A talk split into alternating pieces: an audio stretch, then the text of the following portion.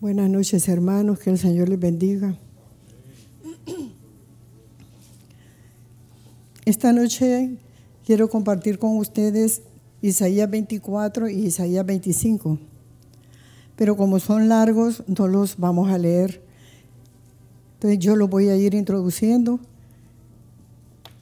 brevemente. Este, estos capítulos son de juicio sobre las naciones. El profeta Isaías, aquí la mitad del 24 habla de, lo que va a suceder sobre la tierra. Y él nos presenta los juicios que el Señor trae sobre toda la tierra.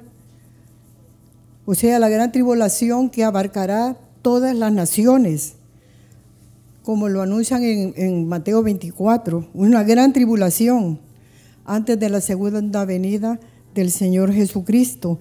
Y nuestro, nuestro corazón va a ser destrozado y desmenuzado porque la tierra tiene que ver con nuestro corazón. La tierra va a quedar desolada, la tierra va a ser desmenuzada, la tierra va a ser conmovida, dice Isaías, y quedará vacía.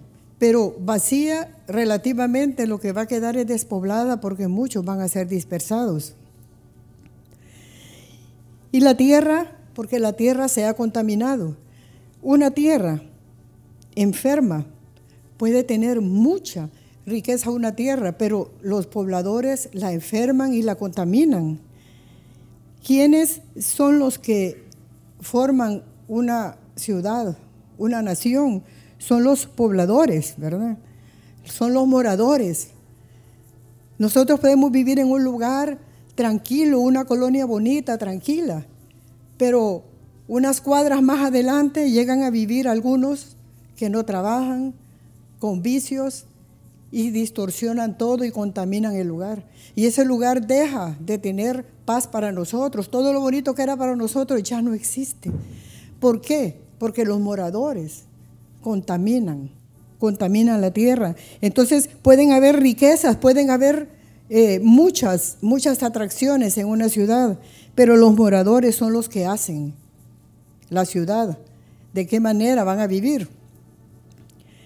Y el Señor nos habla de una tierra, Isaías menciona que hubo maldición, menciona las causas, la tierra está maldita.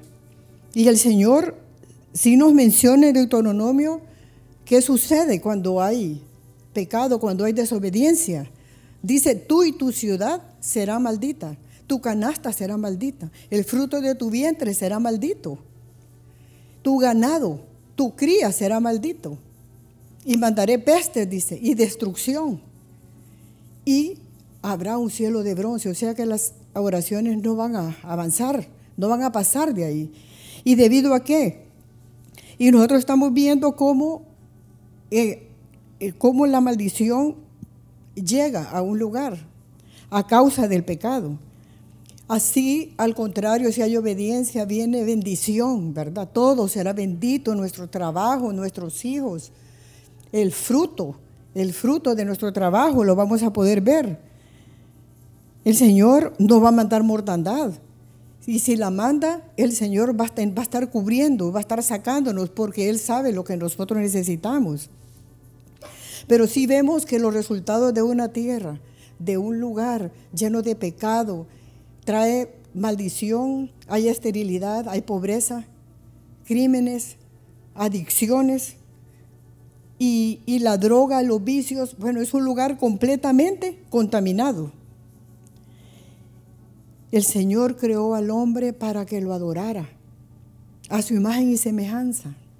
Pero el hombre se entregó a sus propios deseos y el Señor los dejó a una mente reprobada. Pero los planes del Señor no eran esos, no son esos. El Señor quiere bendecirnos.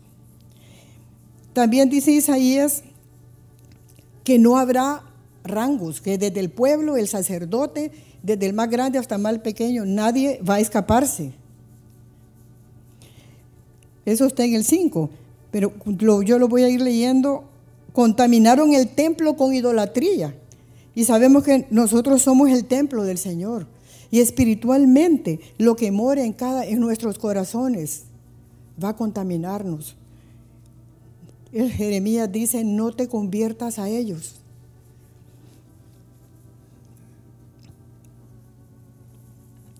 Una causa, otra causa, porque traspasaron las leyes. Dios establece límites, pero nosotros no respetamos las fronteras.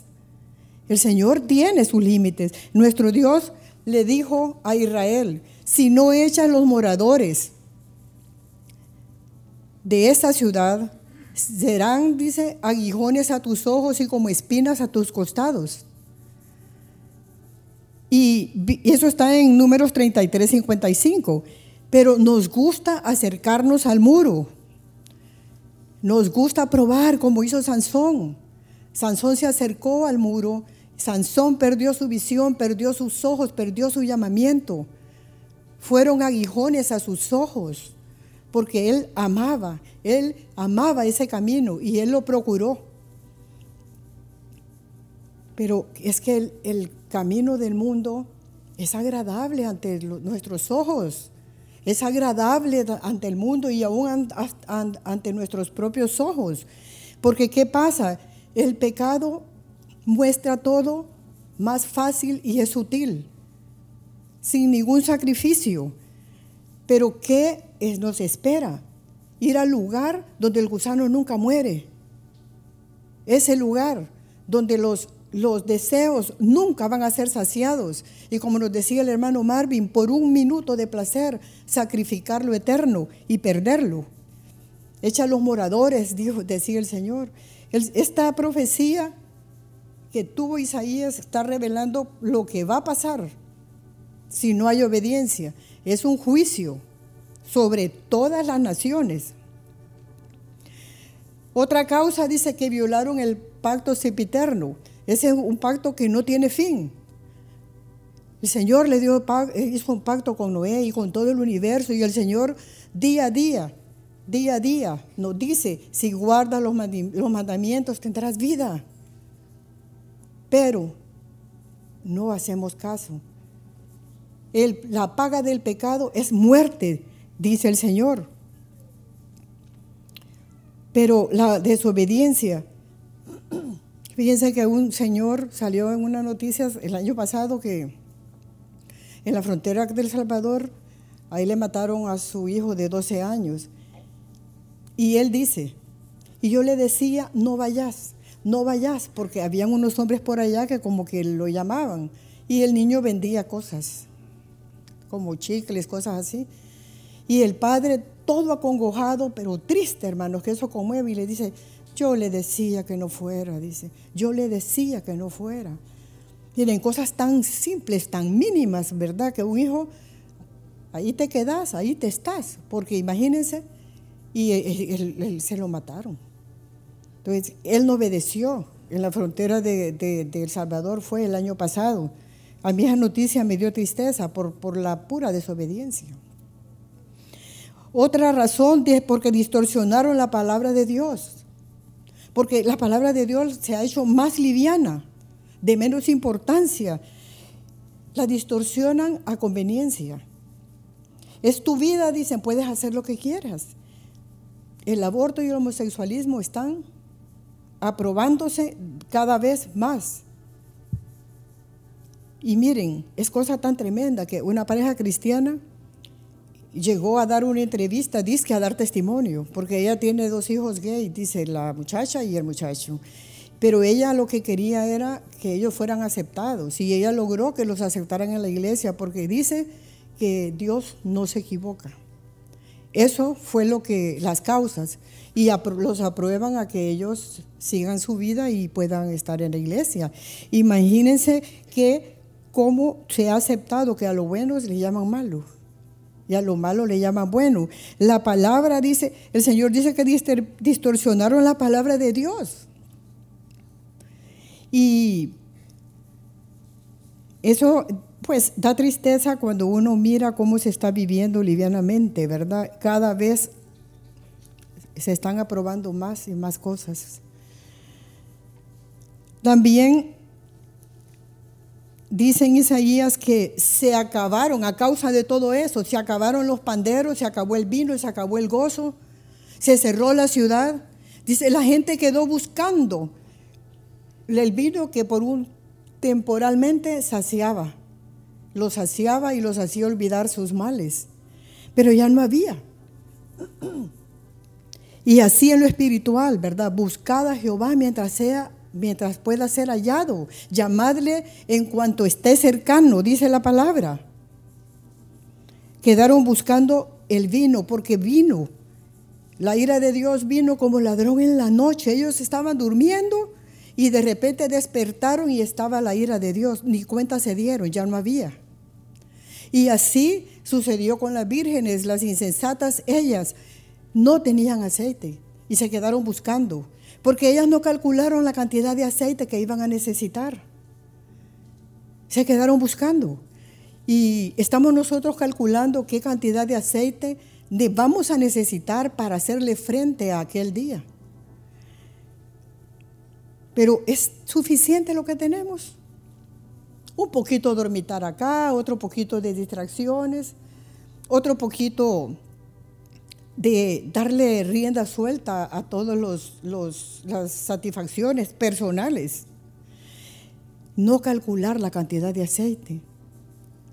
Es suficiente con ir el domingo a la iglesia porque para mí es suficiente. ¿Será suficiente una comida a la semana para poder mantenernos en pie? ¿Qué va a pasar en aquel día cuando ya no haya? ¿Se pierde el gozo? Se pierde la alegría y se pierde el aceite, porque ya no, ya no hay quien que nos alumbre nuestro camino. Y dice Isaías que la tierra quedó como olivo sacudido después de la vendimia, después de que recogieron las uvas. Quedó como rebusco, dice. Rebusco es repasar la tierra. Eso es del 7 al 13 que está en Isaías 24. Quedó como olivo sacudido después de la vendimia. Y el rebusco dice repasar la tierra, o sea que para los pobres no quedó nada. La tierra quedó completamente repasada. Quedó como olivas machacadas cuando las pisaban para sacarle las uvas. Así quedó la tierra. Pero miren, estas olivas machacadas es el remanente que va a cantarle y darle gloria al Señor. Estas olivas machacadas quedan allí. No está, eso está ahí de por gusto. ¿Cómo quedó ese, cómo quedó después de la vendimia? Dice, la tierra quedó repasada y quedó como un rebusco, que ya, ya no hay nada allí, nada, absolutamente nada. Entonces, yo pensaba, como se trata de las uvas, como las pisaban para sacar el eso, que ya me las imagino allí. Ese es un remanente que va a cantarle y darle gloria al Señor, porque el Señor tiene estos remanentes remanente pequeño. Muchos van a cantar antes de la gran tribulación, otros en medio de la tribulación y otros en el juicio final. Y acontecerá, dice, vamos a Zacarías 13:8. Vamos a leer Zacarías 13:8 y el 9. Dice, y acontecerá en toda la tierra, dice Jehová, que las dos terceras partes serán cortadas en ella y se perderán, mas la tercera quedará en ella. Y meteré en el fuego la tercera parte y los fundiré como se funde la plata y los probaré como se pruebe el oro. Él invocará mi nombre y yo lo oiré y diré, pueblo mío, y él dirá, Jehová es mi Dios.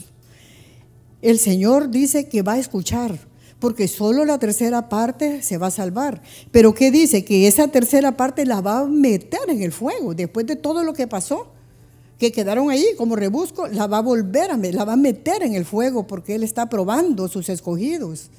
Pero ¿qué dice? Que él va a escuchar, él es nuestro Dios.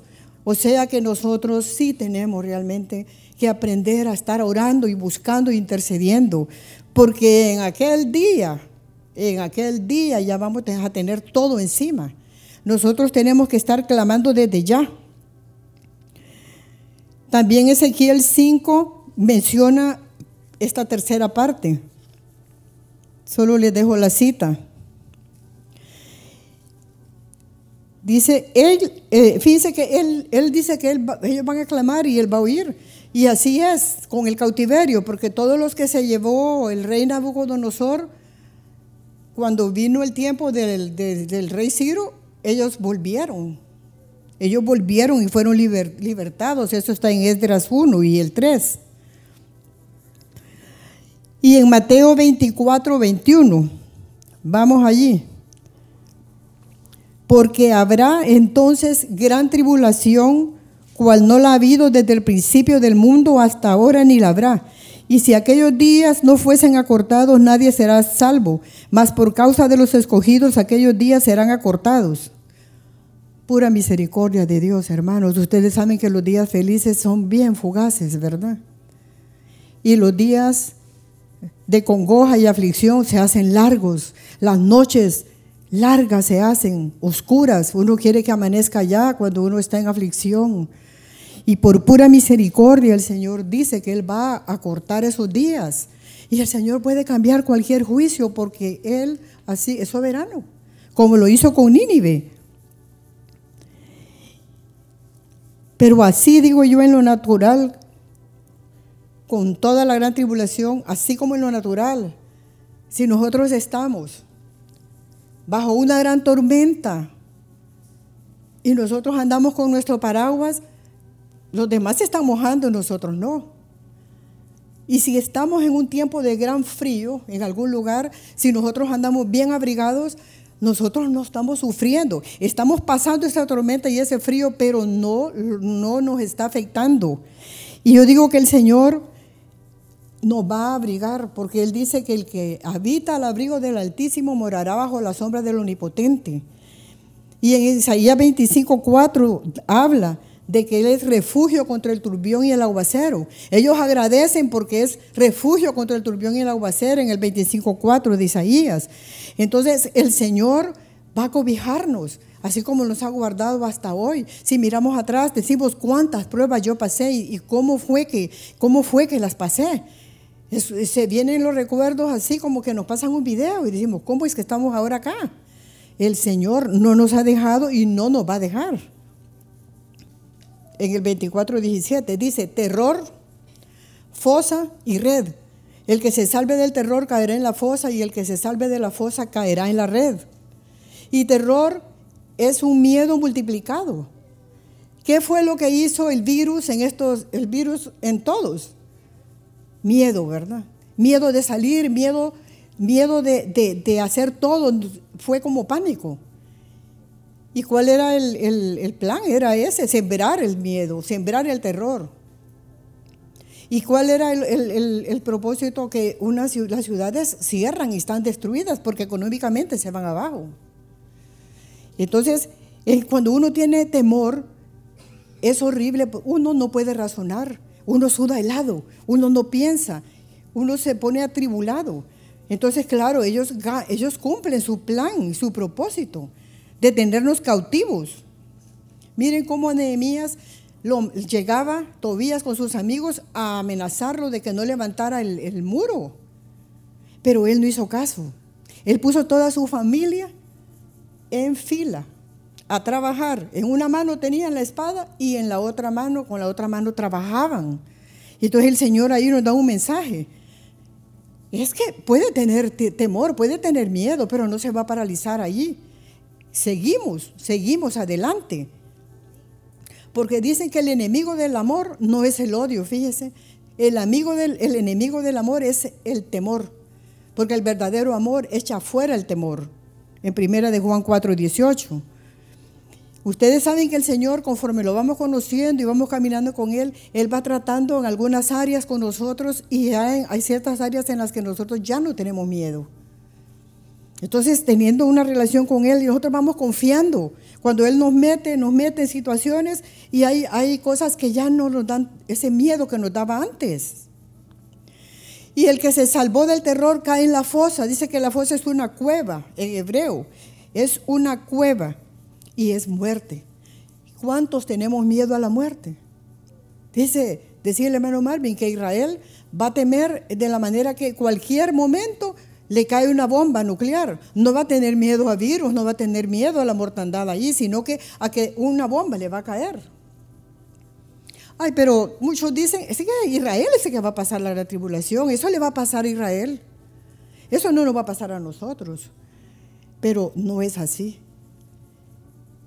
es una sombra, ¿verdad? Todo lo que sucede allá nos va a afectar a nosotros.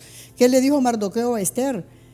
Podrás tener tranquilidad en un tiempo, pero no eh, creas que te vas a salvar de esta.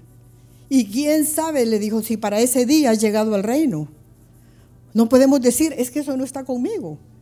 Entonces, eso le dijo Mardoqueo. Y ese día, ella se levantó y empezó a ayunar y empezó a actuar. Y el que sale de la fosa va a caer en la red. La red en hebreo es calamidad es un lazo y es un tropiezo y es engaño. En hebreo es engaño.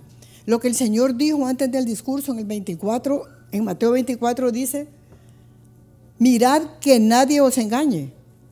Porque eso era muy importante. Porque imagínense, muchos, muchos que están creyendo que es paz y prosperidad y que no van a sufrir, ¿cómo va a ser ese día para ellos? Los, para que los que no caigan en esa fosa van a ser atrapados por la duda, por el engaño, porque vendrán burladores. Y por eso dice Mateo, mira, te dicen que ese es el Cristo, no creáis. Los rumores, todo lo que nosotros oigamos, nosotros tenemos que llevar al altar, porque el engaño y duda es lo que va a pasar. Entonces, ¿y cuántos están viviendo en esa red ahorita? Metidos en las redes sociales engañados, cautivos, no, ya no le, no le dan tiempo a la familia. Ese es un enemigo muy grande. Ya no hay familia ni nada. Y luego dice que los reyes poderosos, ustedes saben quiénes son los que saquean una ciudad. Los gobiernos, el gobierno que va a llegar a reinar en todo el mundo, los que saquean las ciudades, se apropian de la producción, de las casas, de las empresas. Todo eso va a llegar a suceder. una ciudad queda saqueada, queda vacía. ¿Quién mismo la destruye? Los moradores. Y los que están en eminencia, muchos creerán, creerán que están en los últimos eh, de, de, éxito, pero cuando más éxito estén diciendo de la paz, poder y prosperidad, ahí vendrá la caída. Y dice que los reyes, los poderosos y los ricos van a ser encarcelados y metidos en mazmorras y van a, los van a, poner amontonados, así como hicieron con los judíos. Así mismo va a ser encarcelados y ellos no van a tener, abogados que los defiendan. Corrupción o que emitan juicios a, favor de ellos cuando han hecho eh, grandes cosas, emitiendo juicios falsos. Todo eso va a suceder. Y dicen que todos estos reyes le van a decir a los montes y a las peñas, caed sobre nosotros y escondernos del rostro del que está sentado en el trono y de la ira del cordero. Porque la ira del cordero ha venido. ¿Y quién podrá estar en pie en ese día? Eso dirán. Y dicen que la luna se, se avergonzará y el sol se confundirá cuando miren a Jehová de los ejércitos reinando en el monte de Sión, en Jerusalén. Y delante de los ancianos será glorioso. Eso está en, Isaías 24, 23. Imagínense que la luna y el sol, la luna se avergonzará y el sol se confundirá. Qué gran resplandor de la majestad de nuestro Dios, que las grandes lumbreras, la mayor y la menor, se van a palidecer ante el resplandor de su majestad, delante del sol de justicia. El Señor dice en Malaquías que Él es el sol de justicia. Y se van a avergonzar cuando lo miren reinar y sentarse en el monte de Sión. Él reinará en el monte de Sión y Jerusalén, hermanos la iglesia y Jerusalén celestial, ya que la tierra ya no, es, ya no existirá. Y delante, como cantábamos, los 24 ancianos arrojarán sus coronas, ellos con sus vestiduras blancas, pondrán sus rostros delante del que está sentado en el trono, del Cordero, en Apocalipsis 4. El propósito de Dios de estos juicios no es simplemente el Señor viene y se va a vengar, sino que traer un mundo glorioso, un futuro glorioso. Por eso que el Señor dice, glorifica al Señor en los valles. Glorifica al Señor en los valles y en las orillas del mar, dice el 24:15. Glorificarlo en la aflicción, hermanos. Glorificarlo en el fuego. El Señor no nos habla para condenarnos ni amedrentarnos. Al contrario, el Señor quiere prepararnos para lo que viene, pues el avisado ve el mal y se esconde, pero el simple dice, se queda y pasa y recibe el daño. El Señor quiere prepararnos. Mire, Él le dijo al rey Nabucodonosor, le dijo, tus pecados redime con justicia, haz misericordia con los oprimidos, pero el rey no hizo caso. Hasta que fue tirado con las bestias del campo a comer monte. Y fue una bestia. Él no tenía ningún entendimiento. Hasta que volvió en sí que el Señor lo tocó alzó los ojos a los cielos y vio que el Altísimo gobierna. Eso es lo que, lo que pasa cuando no obedecemos y somos tercos, porque Él prepara el desierto para prepararnos. Moisés fue preparado en el desierto antes de ir a, Faraón. Él se encontró con la zarza ardiendo. Un encuentro con el Señor nos capacita, nos capacita para poder enfrentar los desiertos. Es un encuentro con el Señor. En el desierto nuestras debilidades son expuestas. Todo lo que somos, en el desierto nuestra necesidad solo es Dios. No hay nadie que puede llenarnos. Él nos va fortaleciendo día a día esas áreas débiles. El fuego solo va a quemar esas ataduras carnales, las ataduras del alma. Eso es lo que el Señor quiere. Una preparación para su pueblo, porque Él quiere evitar que caigamos en las llamas eternas. Y Él nos está avisando y nos está advirtiendo y nos está diciendo, ¿quién va a pasar por un lugar donde le dicen, miren, hay una manifestación y están quemando llanta? Mm, nos vamos por otro lado. Y que uno evita porque uno cuida su vida. Pero cuando hay, aquí nos están advirtiendo de los peligros de andar con impíos, de los peligros de no congregarnos, pero no hay respuesta. Porque miren, un corredor no se enfrenta a una carrera de un solo, no va a llegar a esa carrera a hacer las 40 o 30 millas que tiene asignadas. El día a día, una milla, otra milla, otra milla, semana, hasta que llega a la cantidad de millas que necesita para el día gran final. Porque él no va a ganar, él moriría, las piernas no le aguantarían, ahí nomás quedaría porque él es poco a poco. Y cuando aprendemos nosotros a leer, a escribir, a primer grado, después segundo grado, una, cada día una palabra, cada número, ahí vamos. No era de un solo que vamos a sexto grado, es un tiempo de preparación en todos los aspectos. Es como que un padre no castigue a un hijo nunca y de repente lo agarra y lo malmata porque no obedece. ¿Qué sucede? Por eso es que la vara es día a día, corrección día a día, el Señor nos corrige, nos lleva de prueba en prueba, de victoria en victoria. El Señor no nos suelta porque Él nos ama. Por eso nos disciplina, pero Él no quiere que ese día nos sorprenda como ladrón en la noche. Él no quiere que ese día nos sorprenda como si ese fuego de la prueba extrañarnos como si algo extraño aconteciera. ¿Y esto qué es? Porque ya vamos a ir fortalecidos, vamos a ir creciendo poco a poco. Porque el Señor quiere que en aquel día digan, ¿quiénes son estos rebuscos que quedaron después de la vendimia? ¿Quién es esta que sube del desierto sahumada con mirra y con incienso y de todo eh, polvo aromático? ¿Quiénes son estos? Estas olivas machacadas que quedaron después del rebusco. ¿Quién es esta que sube del desierto? ¿Quién es? Es su esposa que ha sido probada, que ha sido purificada. Es su esposa que después de la prueba viene con aromas, con aromas. Después de pasar con la mirra y el incienso, viene con, polvos aromáticos. Como le preguntaron a Juan, con la multitud, ¿y quiénes son estos? Señor, tú lo sabes. Estos son los que vienen de la, salieron de la gran tribulación que lavaron sus ropas y las han emblanquecido con la sangre del cordero. Por eso están, por eso están en el trono, sirviendo de día y de noche.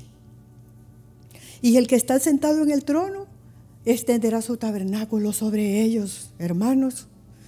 ¿Y qué dice? Ellos ya no tendrán hambre y no tendrán sed, ni el sol vendrá más sobre ellos, ni ningún calor, porque el que está en medio del trono los, dice, los llevará, los pastoreará y los llevará a fuente de agua de vida.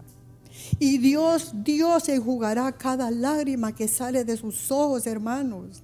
El Cordero lo guiará y Dios, el Padre, les va a enjugar las lágrimas de sus ojos. Eso es lo que el Señor tiene.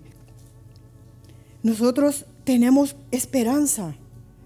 Y en Isaías 25 viene el cántico de alabanza, viene el cántico de adoración, vienen alabanzas por todo lo que el Señor hizo, glorificando a Él porque lo sacó, lo sacó, lo sacó de toda, de toda, eh, dice que redimió a su pueblo y que Él destruyó la muerte y enjuagó cada lágrima, enjugó cada lágrima. Dice el Señor Spurgeon que si no alabo, dice, a mi Señor, merezco que me arranquen la lengua de mi boca de raíz, dice.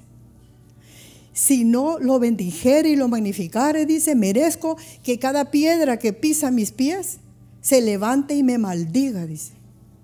Porque yo soy, dice, un deudor ahogado en su misericordia. ¿Y cuánto hemos probado eso? Con cositas que nosotros damos y no nos dan la gracia, a uno eso no le gusta. Pero ¿qué pasa? Que como nosotros no somos agradecidos con el Señor, entonces viene el Señor y permite que experimentemos lo que es que a usted no le agradezcan. Te alabo, dice David, por tus justos juicios. David aún con los juicios, él alababa y glorificaba al Señor. Porque el David era un corazón conforme al corazón de Dios, él era agradecido. Y él siempre vivió alabando y glorificando al Señor y aceptó caer en manos del Dios vivo. Él no evitaba, él no, no quería huir. A él anhelaba su rostro cuando el Señor le quitó su presencia en el Salmo 51. Él le decía, no escondas tu rostro de mí, a pesar de todos los, los juicios y, y, pruebas que había pasado. Él quería, lo que a él le dolía era que le apartara su presencia el Señor. Y en este 25 dice que va a quitar el velo y va a quitar la cubierta de los que estaban apoyados en algo y le va a quitar la ignorancia, va a quitar ese velo, esa ropa con la que ellos se arropaban. Y esto habla de esas coberturas y de lo que nosotros confiamos. Y dice que destruirá la muerte. Ahí donde dice Pablo, dice Pablo que cuando esto corruptible se cubra de incorruptible y lo mortal se cubra de inmortalidad, entonces se cumplirá, sórbida es la muerte, dice, en victoria. Y sórbida, fíjense que es succionar, es aspirar. Es algo que desaparecerá, pero ¿qué va a desaparecer cuando haya perfección? Cuando haya perfección, cuando todo esto sea. Esto está en 1 Corintios 15, 54. Sórbida es la muerte en victoria. Y en el 25.8 dicen, jugará toda lágrima de sus ojos y toda afrenta será quitada. La noche oscura. Miren, la noche oscura, cuando el Señor quite toda la afrenta, como leímos allí en Apocalipsis, de que Él jugará cada lágrima. Es el Señor está quitando, como dijo el salmista, un momento dura su ira y su favor dura toda la vida. El salmista dice, la noche, en la noche está el lloro y en la mañana viene la alegría. Esto es algo como cuando el Señor nos saca a nosotros de cada prueba. Ustedes saben qué alegría cuando uno ha pasado una prueba, como que uno sale de un examen, qué alegría. Es así como sale el arco iris después de la lluvia. Eso es lo precioso, después de una gran prueba. Y dice que Moab será hollada. Este representa a todos los que se oponen a los elegidos de Dios, a todas las cosas de Dios. El que se sienta en el templo haciéndose pasar por Dios será abatido. Todo eso se acaba. Y este es nuestro Dios, decían ellos en la alabanza, en el 9, este es nuestro Dios, lo alabaremos, en Él confiaremos, porque nuestro Dios nos confesará delante del Padre si nosotros lo confesamos acá. Este es nuestro Dios, los que no tuvimos miedo, lo que esperamos, lo que confiamos en Él. Él nos confesará delante del Padre.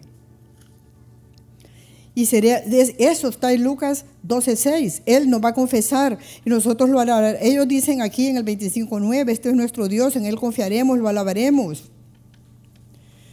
La mano de Jehová reposará sobre este monte. Pero miren que a mí me gusta el versículo 6.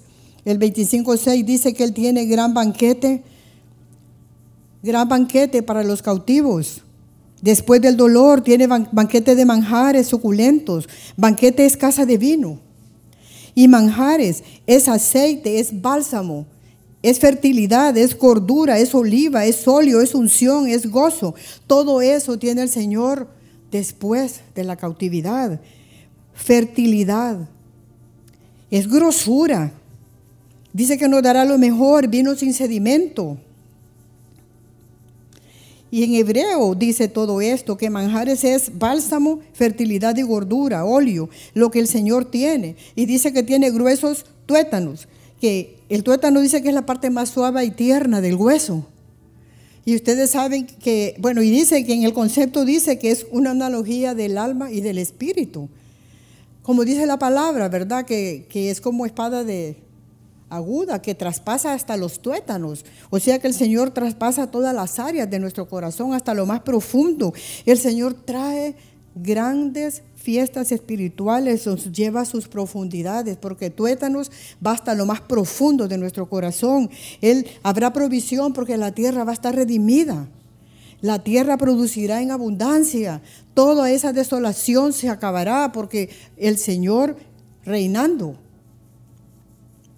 y Él penetrará hasta lo más profundo de nuestro ser. Miren, después de la cautividad, después del sufrimiento, Él viene a darnos estos manjares suculentos, son fiestas espirituales y eternas, no momentáneas. Su gozo, su, unción, su presencia. Miren, ese banquete es la victoria, es la premiación como los que concursaron. Es la premiación después de un gran esfuerzo, qué satisfacción, ¿verdad? Es la, recompensa en esa batalla final. Y miren, Jesús realmente anhela este banquete porque Él le dijo a sus discípulos, Él le dijo a sus discípulos en Mateo 26, 29, dice, yo digo que desde ahora no beberé más de este fruto de la vid hasta aquel día que lo beba de nuevo con vosotros en el reino de mi Padre. Miren qué precioso. Él nos está esperando, hermanos. Él va, quiere comer esa cena con nosotros. Él ya no va a beber, dice, más hasta que se llegue este día. Es precioso el Señor, Él tiene prometido eso con su esposa. Y en Cantares 2.4 dice, me llevó a la casa del banquete y su bandera sobre mí es amor. Vimos que el banquete es casa de vino. Y dicen que los antiguos no guardaban el vino así en sótanos, ni en barriles, ni en lugares oscuros, sino que dicen que ellos tenían una, un piso superior y lo metían en cántaros y lo ponían en una pared a lo largo donde ellos guardan todos sus objetos de valor. Miren qué, qué tremendo esto, ¿verdad? En cántaros y en un lugar especial alto y bien guardado en cosas, cosas de valor. Entonces pienso, si ese vino, ese gozo, esa alegría, es, lo estamos guardando nosotros como algo de valor en nuestras vidas o lo estamos perdiendo por cosas triviales. Tenemos que valorar todo lo que el Señor nos está dando. Y los cántaros de barro me recuerdan cuando le preguntaron a Jesús, Señor, ¿dónde será la cena? Y le dijo, sigue al hombre del cántaro. Era una señal porque son las mujeres las que cargaban los cántaros. Sigue al hombre del cántaro porque él les indicará dónde está el aposento alto. Él los llevará a la adoración celestial. Entonces, Cántaros de agua, nosotros somos cántaros de agua. Estamos siguiendo al hombre que lleva el cántaro de agua. Estamos siguiendo a los que tienen la presencia de Dios, que nos lleven al aposento alto. Estamos caminando con gente que ama al Señor. Lo del aposento alto está en Marcos 14, 13.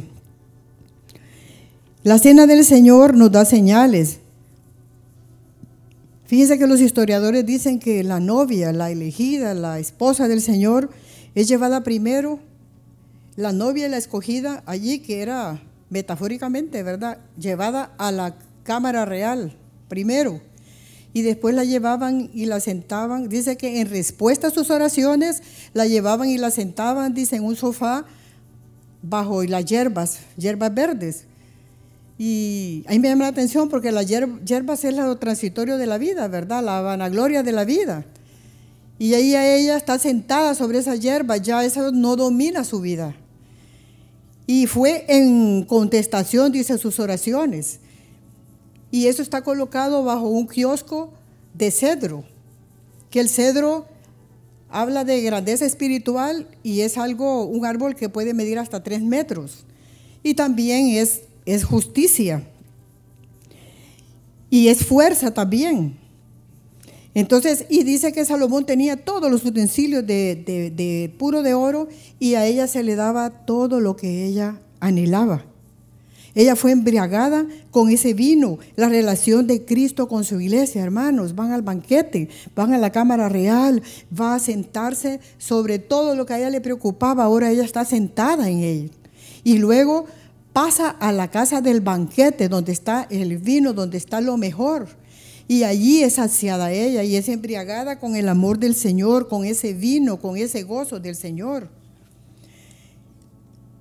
Tanto en la cena de la Pascua como en estas bodas, en las bodas del Cordero, ¿verdad? Fíjense que hay alabanza, hay adoración, hay un aposento alto. ¿Qué nos habla a nosotros esto? El aposento alto, el vino, el gozo, una adoración.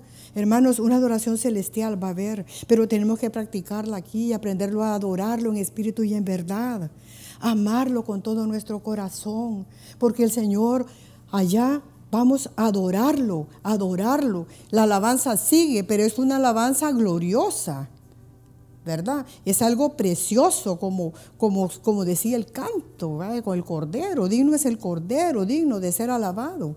Pero aquí necesitamos nosotros practicar esa alabanza. Y luego ella dice, y su bandera sobre mí fue amor, dice. La bandera tiene muchos significados, es un pendón, es un estandarte, eh, Jehová Nisi es mi estandarte.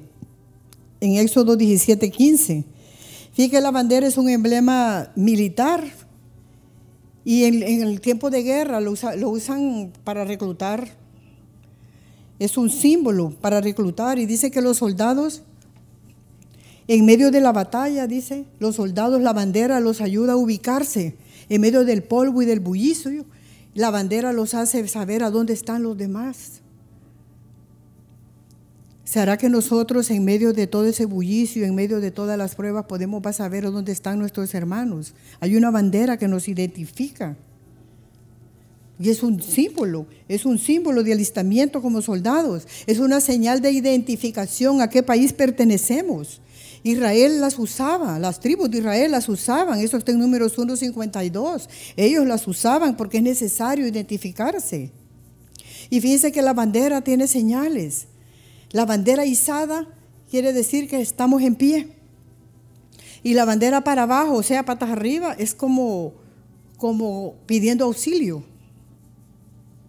Y la bandera blanca es señal de paz, pidiendo al enemigo, alto al fuego, haciendo, pidiendo hablar con el enemigo. Y la, hay una bandera roja, dice que la ponen en la playa para señal de peligro. Y la bandera arriada, dice, es la que tiene las velas abajo, que es cuando el barco se está hundiendo. Entonces, estas señales en el mar las, las, las, utilizaban bastante porque no había otra, otro lenguaje, celular y los radios hasta mucho tiempo después. Ahora, ¿cómo está nuestra bandera? ¿Está de amor? Porque el Señor dice que su bandera es amor. ¿Está izada nuestra bandera? ¿O está para abajo pidiendo auxilio? O está con las velas caídas pidiendo que el barco, el barco se está hundiendo. O está la bandera blanca que queremos hablar con el enemigo y hacer tratos con el enemigo. Porque Pablo dice, nosotros no somos de los que retrocedemos para perdición. Tenemos que tener la bandera izada, levantada. Nuestra bandera es un símbolo de protección. Mire, si nosotros estamos en otro país y miramos la bandera de Honduras, a uno le da esperanza porque sabe que ahí va a encontrar protección. Muchas personas en, el extranjero van a las embajadas y van a buscar la protección. La bandera es un símbolo de conquista. Cuando un rey conquistaba un lugar, ponía su bandera allí, dando a entender que ese lugar le pertenecía, proclamando que ahora ese territorio es de él. Por eso el Señor puso su bandera sobre su esposa, porque somos pertenencia de Él. El Señor puso su bandera sobre la novia, sobre la iglesia, a quien Él conquistó, no con armas, ni con fuerza, sino con su amor. Él puso su bandera de amor sobre nosotros. ¿Por qué? Porque fuimos comprados con su sangre. Es señal de que le pertenecemos, es señal que nosotros, si nosotros andamos con la bandera del Señor y la andamos izada y estamos en pie, nosotros estamos diciendo que pertenecemos a Cristo y que nos gloriamos en la cruz y que ese debe ser nuestro testimonio. Nosotros no podemos negar nuestra bandera, nuestra nacionalidad, negar a dónde pertenecemos, pertenecemos a Cristo y confiar, porque el Señor puso su bandera de amor en nosotros. Nos lleva a la casa del banquete y ya pone su bandera de amor. Porque la iglesia, después de haber sido rescatada del enemigo, es así como cuando los soldados ganan una batalla y el capitán los lleva a celebrar, los lleva a hacerles un banquete. Así es nuestro Dios. Después de esta batalla nos lleva a, a la casa del banquete, dándonos la seguridad. Nosotros tenemos que tener la seguridad del amor del Padre, hermanos. Si confiamos y tenemos esa seguridad del amor del Padre, de que Él está con nosotros en esa noche más oscura, en ese túnel tan largo que pareciera que no tiene fin, tener la confianza y la seguridad de que Él está con nosotros y que en todo lo que nos pase, a los que Él ama, las cosas les ayudan a bien. Si lo amamos, no podemos dejar que una prueba nos saque del camino. Si confiamos en el amor del Padre y sabemos que su bandera sobre mí es amor y que hay un banquete, después de todas las pruebas, después de la tribulación hay un banquete. El Señor tiene establecido vino nuevo, tiene grosura. Él quiere regocijarse con nosotros, pero tenemos que perseverar hasta el fin, hermanos. Su amor ya nos conquistó. Ya no va a haber más guerra, no barcos hundidos no va a haber llanto ni dolor, dice, porque todas las cosas serán hechas nuevas. Y Él es el que va a reinar, reinará en todas las naciones y en nuestro corazón. Dice que la raíz de Isaí será puesta como pendón en Isaías 11:10. No todo es dolor ni sufrimiento. Él tiene un banquete y es eterno. Él tiene ese amor para nosotros, hermanos. Tenemos que sentir ese amor, reconocer ese amor en nuestras vidas porque ese verdadero amor echa fuera el temor. Saber que estamos cobijados con el Padre, que estamos guardados por el Padre. El Señor nos ama, hermanos. Señor les bendiga.